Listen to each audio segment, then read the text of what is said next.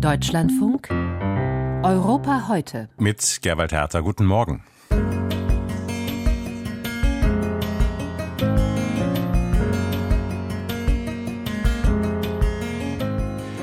Zeitenwende auf Schwedisch. Mit oder ohne NATO-Beitritt steht der Wehrdienst dort unter neuen Vorzeichen. Und keine Zeitenwende in Österreich? Intellektuelle Politiker und Journalisten fordern eine neue Sicherheitsdoktrin, also ein möglicher Abschied von der Neutralität. Mir dazu gleich im Gespräch mit dem Publizisten Robert Miesig. Außerdem britisch pragmatisch. Einige Unternehmen auf der Insel hatten die Vier-Tage-Arbeitswoche versuchsweise eingeführt und viele wollen jetzt gleich dabei bleiben.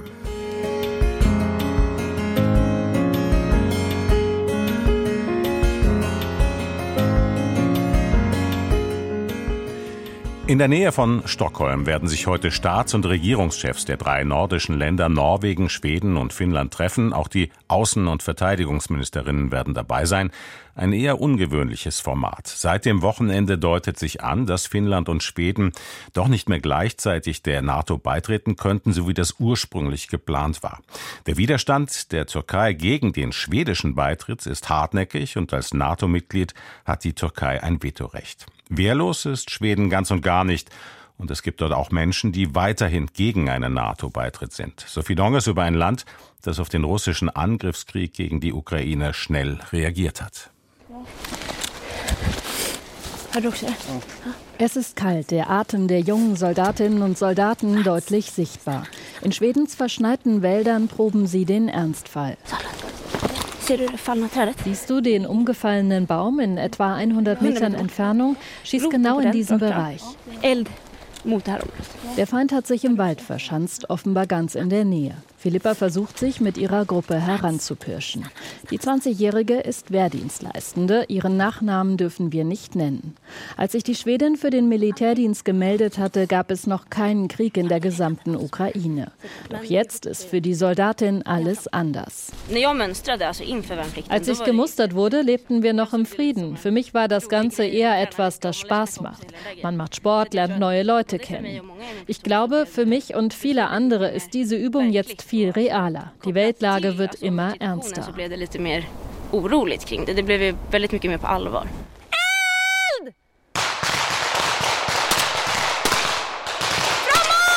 Feuer vorwärts, ruft Philippa ihren Kameradinnen und Kameraden zu. Im Wald nördlich von Stockholm schießen sie mit Platzpatronen auf einen unsichtbaren Feind, den Ernstfall immer im Hinterkopf.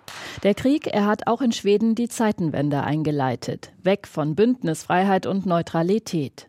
Der NATO-Beitritt ist nicht nur politisch gewollt, auch zwei von drei Schwedinnen und Schweden sind dafür. Andere trauten ihren Augen kaum, wie schnell sich das Land davon verabschiedete, als neutrale Moralinstanz die Welt ein wenig besser zu machen. Zu ihnen gehört auch Jöran Greder. Der Chefredakteur der sozialdemokratischen Zeitung Dorla Demokraten glaubt, dass der Antrag der NATO beizutreten ein Fehler war. Am 24. Februar hat sich was verändert in der schwedischen Bevölkerung. Viele hatten regelrecht Angst, dass Russland Schweden jederzeit angreifen könnte. So war die Stimmung völlig irrational und die großen Parteien waren sich schnell alle einig. Erst ein eine der wenigen Anti-NATO-Stimmen im Land, die regelmäßig öffentlich auftreten. Die Entscheidung, dem Verteidigungsbündnis beizutreten, sei nicht durchdacht und vor allem untypisch für Schweden ohne eine Debatte zustande gekommen, kritisiert der 63-jährige Autor und Journalist. Ich glaube, dass die Welt ein paar Staaten braucht, die zu keinem militärischen Block gehören. Ganz einfach deshalb, weil im Westen enorm aufgerüstet wird. Der Krieg kann nicht 50 Jahre weitergehen. Irgendwann muss er ein Ende finden. Und dann braucht es allianzfreie Staaten. Früher war Schweden das, nun ist es das nicht. Derzeit steht die Mitgliedschaft in weiter Ferne. Die Türkei blockiert weiter. Die Verhandlungen liegen nach Koranverbrennungen durch einen Rechtsextremen in Schweden auf Eis. Dennoch müssen sich die jungen Soldatinnen und Soldaten auf künftige Einsätze im Rahmen der NATO einstellen. Das beschäftigt sie auch hier im Wald. Sie wissen, dass die Streitkräfte im Bündnisfall auch andere verteidigen müssen. Natürlich wäre es schöner, wenn wir uns diese Gedanken nicht machen müssen, aber ich habe sie und das ist belastend. Im Sommer ist Philippa mit der zehnmonatigen Grundausbildung fertig. Dann will sie das Militär wieder verlassen. Diese Entscheidung, betont sie, sei aber unabhängig vom Krieg in der Ukraine gefallen. Sophie Donges zur Zeitenwende auf Schwedisch.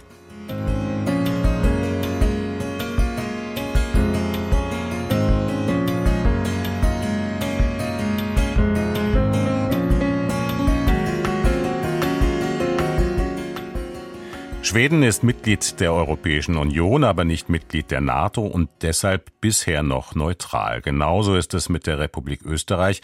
Das bisher noch muss man hier allerdings streichen. Wenig deutet darauf hin, dass die Bundesregierung Österreich in die NATO bringen will.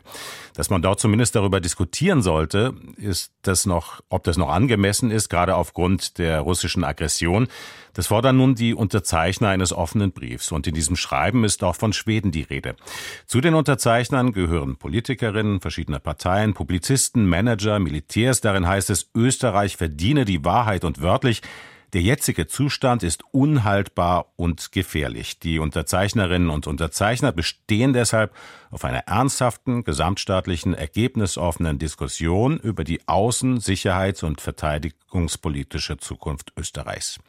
Einer der Unterzeichner ist der österreichische Publizist Robert Miesig und mit ihm bin ich jetzt verbunden. Guten Morgen. Guten Morgen, Herr Herr. Hallo. Herr Miesig, warum ist die österreichische Neutralität nicht mehr zeitgemäß? In Europa gibt es ja durchaus auch noch andere neutrale Länder, etwa Ihre und unsere Nachbarin, die Schweiz. Naja, äh, erstens mal stellt sich die Frage, ob es überhaupt äh, zeitgemäß ist. Aber wenn es zeitgemäß ist, dann muss man sie auch zeitgemäß diskutieren äh, und definieren. Also so wie Österreich die Außen- und Sicherheitspolitik in den letzten äh, zehn Jahren oder 20 Jahren auch definiert hat, dann ist es schon so ein bisschen eine provinzielle Mir ist mir san mir Haltung. Man steckt den Kopf in den Sand äh, und setzt sich mit der Welt überhaupt nicht auseinander. Man hat irgendwie sozusagen so eine äh, geschmäcklerische Abneigung gegenüber der NATO. Gleichzeitig weiß man, man ist von NATO-Staaten äh, umzingelt und das ist de facto die Sicherheitslage von Österreich. Das hat immer etwas sehr Verlogenes.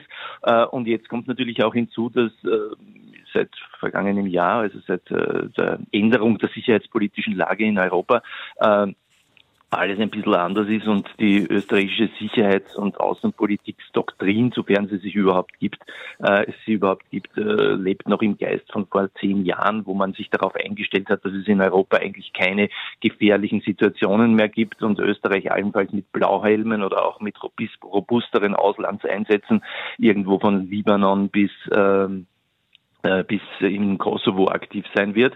Äh, diese Situation hat sich einfach verändert, aber gleichzeitig ist man nicht bereit, ähm, sinnvoll über diese Dinge zu sprechen. Ja, die österreichische Ministerin Ed Stadler hat sich gestern im ORF geäußert. Sie sagt, die Neutralität sei identitätsstiftend, das war so und das wird so sein.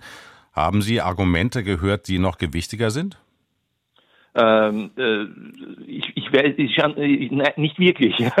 also äh, das ist ja auch der Kern der österreichischen Identität. Das würde zu einer Art, äh, zur Neutralität, das würde zu einer Art äh, Folklore, identitätsstiftend ist schon der richtige Ausdruck, aber was heißt denn das? Das ist so ein bisschen sowas wie, was uns als Österreicher ausmacht und aus der Tradition kommt. Ja? Ähm, dagegen ist ja auch überhaupt nichts einzuwenden, dass ein Land solche Elemente hat, zur Identitätsstiftung, zur Selbstdefinition, aber es muss halt mit der Wirklichkeit schon ein bisschen kongruent sein. Und jetzt bin ich, ich glaube, das Interessante ist ja auch die Unterzeichner dieses Briefes, die einen werden eher für einen NATO-Beitritt sein, die anderen gegen einen NATO-Beitritt sein. Das ist ja überhaupt nicht, hat ja nicht so eine so eine Stoßrichtung. Aber wenn man für Neutralität ist, dann muss man es eben auch in Richtung einer aktiven Neutralitätspolitik definieren. Ähm, die äh, eine ehrliche Debatte äh, führt äh, darüber, was heißt eigentlich Neutralität unter den Bedingungen, dass sozusagen quasi eine aggressive äh, imperiale Macht äh, bedroht ihre Nachbarstaaten, möglicherweise auch Europa bedroht. Äh, wenn man sich die Rede von Putin gestern anhört, aber auch sozusagen was in den ganzen letzten Jahren Rhetorik passiert ist, ist das ja nicht so völlig auszuschließen. Ich will jetzt nicht mal sagen, dass wahrscheinlich ist, dass ein Großkrieg in Europa droht, aber man muss sich auf alle Eventualitäten vorbereiten und deswegen muss man über solche Dinge auch diskutieren. Hat denn die Neutralität, Sie haben es angedeutet, das hat ja budgetäre Vorteile, man ist umzingelt von NATO-Staaten, fast bis auf Liechtenstein und die Schweiz, äh, muss sich um Sicherheit keine großen Gedanken machen, aber hat das auch andere Vorteile? Österreich ist ja ein sehr offenes Land für Russinnen und Russen, Geschäftsleute, Politiker zumindest in der Vergangenheit wir Deutschen wissen, äh, von was da die Rede ist. Ähm, will man diese, ich sage mal, Sonderbeziehung zu Russland aufrechterhalten? Ja, das glaube ich in dem Sinn nicht unbedingt, vielleicht auch nicht so bewusst. Äh, aber es gibt natürlich diese historischen und weniger historischen, also rezenten Bande äh, der letzten Jahre. und das ist ja auch ein Teil des Neutrali der Neutralität oder der Identität. Das ist die dunkle Seite. Ja. Zu der gehört ja dazu, dass man sich sozusagen in alle Richtungen gut steht, dabei sich auch nochmal moralisch vorkommt, aber in Wirklichkeit äh, auch Geschäfte mit allen Seiten macht. Ja. Äh, das kennen wir ja übrigens auch aus der Schweiz. Ja. Und in Österreich ist das auch so. Da kommen natürlich noch ein paar Elemente hinzu, dass Österreich aufgrund der Geschichte im Kalten Krieg äh, da immer schon privilegierte, auch ökonomische Beziehungen mit Russland hatte, die dann in den sozusagen nach, nach, nach 1989 ähm, tatsächlich auch Wien zu einer Drehscheibe dieses russischen Kreml, KGB, Mafia-Kapitalismus gemacht hat, wo natürlich viele Leute gut dran verdienen. Ja. Und natürlich hat sich auch die österreichische Wirtschaft darauf eingestellt, wenn man die hohe Abhängigkeit vom russischen Gas, in die man sich begeben hat, sich anschaut, ist das auch eine sehr, sehr frappierende äh, Geschichte. Ja, das Beste aus zwei Welten machen, modern ausgedrückt, das war schon lange die österreichische Linie. Nun sollen russische Parlamentarier zur ähm, Versammlung der Organisation für Sicherheit und Zusammenarbeit in Europa, OSZE, nach Wien kommen. Finden Sie das in Ordnung? Ja, erstmal finde ich es nicht nur, erstmal auch wenn ich es nicht in Ordnung finde, äh, gibt es ja auch gibt ja auch Statuten und Regularien der OSZE, die natürlich voraussetzen, dass die Mitgliedstaaten der OSZE ähm, äh, ihre Abgesandten da ents äh, entsprechend der Regeln entsenden können. Da jetzt zu sagen, die dürfen hier nicht rein, äh, wäre ein Verstoß erstens mal gegen die Regeln der OSZE und auch ein bisschen gegen den Geist. Ja. Also sozusagen, äh, natürlich muss man in Krisensituationen auch mit allen reden. Das heißt, man muss dann auch mit Teufels Großmutter reden, wenn es notwendig ist. Also da habe ich nicht so viel dagegen einzuwenden. Ähm, äh, das ist ja jetzt eine kleine Debatte, aber eigentlich auch keine große. Die österreichische Regierung will den russischen Abgeordneten verbieten, einer Einladung der FPÖ zum sogenannten Akademikerball zu folgen, daran also teilzunehmen, vielleicht mitzutanzen. Sie kennen die Wiener Ballsaison sicher bestens. Halten Sie ein solches Verbot überhaupt für durchsetzbar? Naja, erstens muss man dazu sagen, äh, der, Wiener, also der Akademikerball der FPÖ ist ein bisschen jenseits der Wiener Ballsaison. Das ist natürlich ein, ein rechtsextremes äh, Treffen immer schon gewesen. Das war die Idee dieses Balles. Ähm, und äh, hat auch ein bisschen was äh, im Kontext unseres Themas zu tun. Also, dass wir eine FPÖ haben, die sozusagen sehr, sehr stark pro-russisch ist und die nicht so eine kleine Sektenpartei wie die AfD ist, die jetzt auch nicht ganz klein ist, aber die, die FPÖ ist im Moment in den Umfragen sogar stärkste Partei ja, äh, und hat einen aufrechten Freundschaftsvertrag mit der Partei von äh, Wladimir Putin. Ich meine, das muss man sich erst mal vorstellen. Ja. Und es gibt Hinweise auf äh, sozusagen äh, kamen auch vor in irgendwelchen Papieren äh, kremlnaher Institute, dass man parlamentarische, Anfra äh, parlamentarische Anträge über die FPÖ für 20 oder 30.000 Euro einbringen kann. Äh, die FPÖ dementiert nur, dass Geld geflossen ist, äh, ist aber bis jetzt nicht untersucht worden. Also das ist die Situation. Ja? Und äh, wenn da jetzt Parlamentarier der Russischen Föderation hingehen von der OSZE her, ähm, dann äh, ist es natürlich ein politisches Statement äh, und nicht einfach nur ein Herumgetanze. Äh, die andere Geschichte ist natürlich, da haben Sie recht, äh, kontrollieren kannst du das natürlich nicht. Also wenn ich das recht verstehe, ist die Visavergabe an die Parlamentarier so, dass sie bei der OSZE-Tagung teilnehmen können, aber nicht, äh, dass sie da jetzt im Wiener gesellschaftlichen Leben äh, herum äh, hüpfen dürfen. Aber äh, das kannst du natürlich nicht kontrollieren. Wenn die auf den Ball gehen wollen, äh, dann werden sie dorthin gehen. Aber auch da habe ich den Eindruck, das ist eh mehr ein Sturm im Wasserglas, weil es nicht, wenig, nicht viele Hinweise darauf gibt, dass es überhaupt passieren würde. Das war der österreichische Publizist Robert Miesig über die Zeitenwende in seiner Heimat. Vielen Dank und schönen Tag. Schönen Tag, Dankeschön.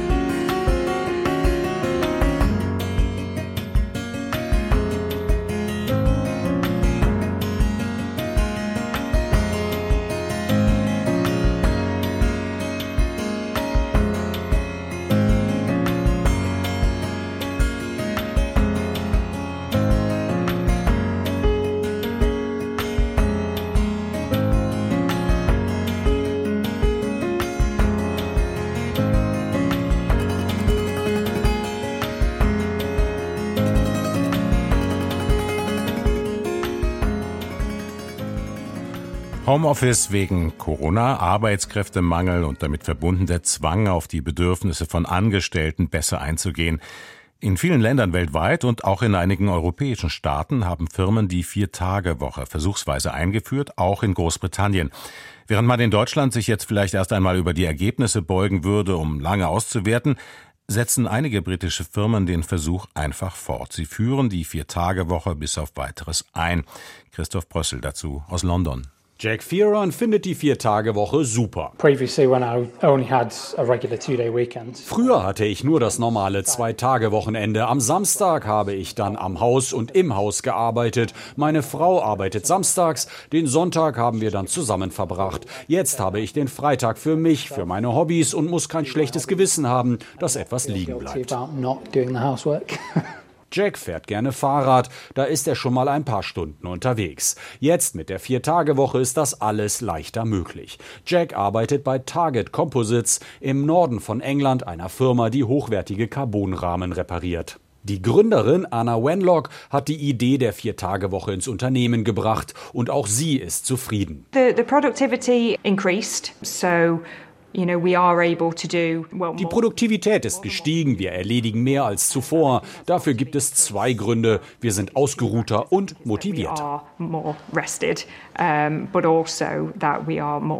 motiviert. Also das sind Erfahrungen, die viele Unternehmen in Großbritannien gemacht haben. Im Vereinigten Königreich haben zahlreiche Firmen die Viertagewoche ausprobiert. An dem größten Versuch weltweit haben sich 61 Firmen mit rund 2900 Mitarbeiterinnen und Mitarbeitern beteiligt. Wissenschaftler haben den Versuch begleitet. Die Ergebnisse sind positiv. 56 Unternehmen sagen, sie werden die Viertagewoche beibehalten. Will Strong hat den Versuch gemeinsam mit Wissenschaftlern von der Universität Cambridge und dem Boston College begleitet. Will Strong ist Direktor des Think Tanks Autonomy. The main result from the company side is that revenue increased and that managers reported greater or maintaining performance at the same level as before. Die meisten Unternehmen hätten festgestellt, dass die Produktivität gestiegen ist oder mindestens gehalten werden konnte. Bei den Beschäftigten konnten wir feststellen, dass die Zahl der Fehltage deutlich zurückgegangen ist. Viele Mitarbeiterinnen und Mitarbeiter konnten öfter für die Kinder da sein, die Betreuungskosten reduzierten sich. Insgesamt beobachteten die Wissenschaftler einen Rückgang bei den Fehltagen um 65 Prozent. Die Studie zeigt, dass deutlich weniger Personen langfristig ausfallen, beispielsweise wegen eines Burnouts. Im Vereinigten Königreich wie in vielen anderen Ländern auch erleben wir eine Epidemie der psychischen Krankheiten. Stress, Angstzustände, Depressionen, deswegen verlieren wir viele Arbeitstage. Insgesamt, sagt Will Strong, sei es schon einfacher, die Vier-Tage-Woche für Tätigkeiten im Büro umzusetzen.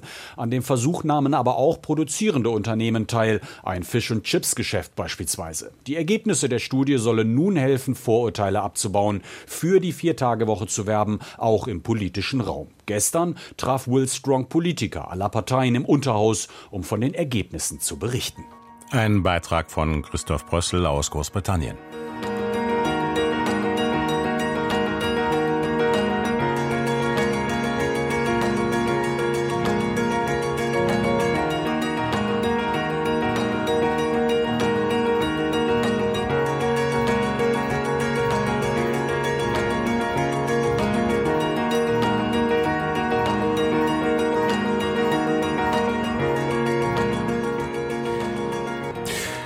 Europa heute mit Gerwald Herter. Danke, dass Sie dabei waren.